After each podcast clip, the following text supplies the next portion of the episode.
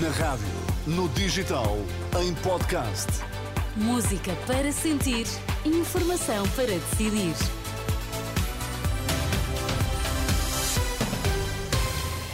Notícias para ouvir agora na Renascença. Vamos saber quais os títulos em destaque nesta edição das quatro. Israel e Hamas concordam em estender trégua por mais um dia, porque a Patriarca de Lisboa revela que já se encontrou com vítimas de abusos sexuais cometidos por membros da Igreja.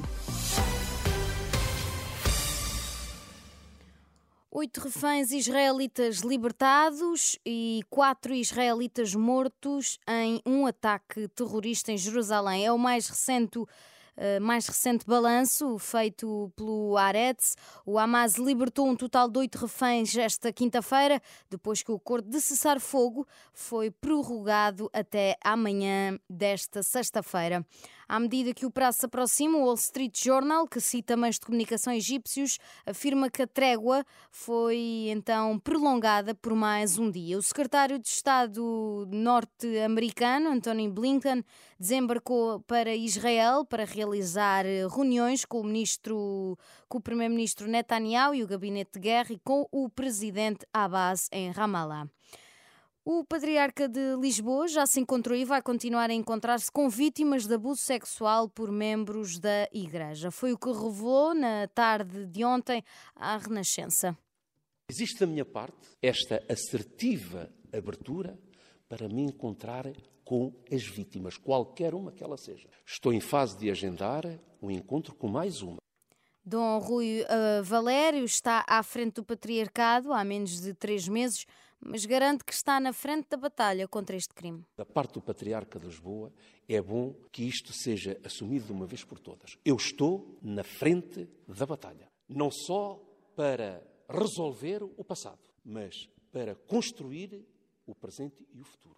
Dom Rui Valério, na tarde de ontem em Roma, ouvido pelo enviado especial da Renascença, Tomás Anjinho Chagas, que acompanhou a delegação da Jornada Mundial da Juventude, recebida uh, na manhã desta quinta-feira pelo Papa Francisco.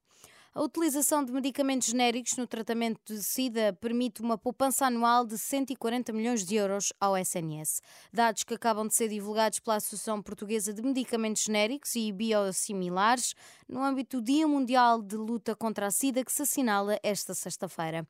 Em Portugal, cerca de 48 mil pessoas estão infectadas com VIH. A Renascença Maria do Carmo Neves, presidente da Associação, recorda que os hospitais gastam menos dinheiro com os medicamentos genéricos e que, por isso, ficam com mais verbas para tratar os doentes com SIDA. Os medicamentos para tratamento da SIDA uh, fazem parte do, trio de maiores custos: a SIDA, a oncologia e as doenças autoimunes.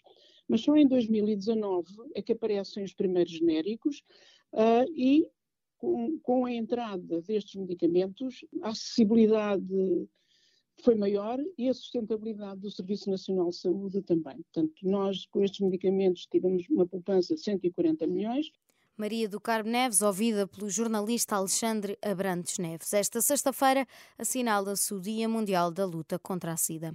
Vem nova descida no preço dos combustíveis, fonte do mercado citada pelo jornal digital Eco, adianta que está prevista uma descida de um cêntimo e meio no gasóleo e meio cêntimo na gasolina. É a sexta semana consecutiva de descidas no preço dos combustíveis. Na Liga Europa, o Sporting continua sem vencer nas deslocações à Itália. Ontem, em Bergamo, não foi além de um empate, uma bola frente à Atalanta. A perder ao intervalo, os Leões conseguiram empatar por Marcos Edwards. O técnico Ruben Amorim queixou-se no final do jogo das oportunidades perdidas. Tivemos várias, não, não fizemos golo um, e não ganhámos. E isso custa, obviamente custa. Agora é seguir em frente, temos um jogo importante no fim de semana. O Sporting garantiu ainda assim a passagem aos, uh, à fase final da prova, uma vez que os polacos do Rakov venceram o Stargraz no outro jogo do grupo.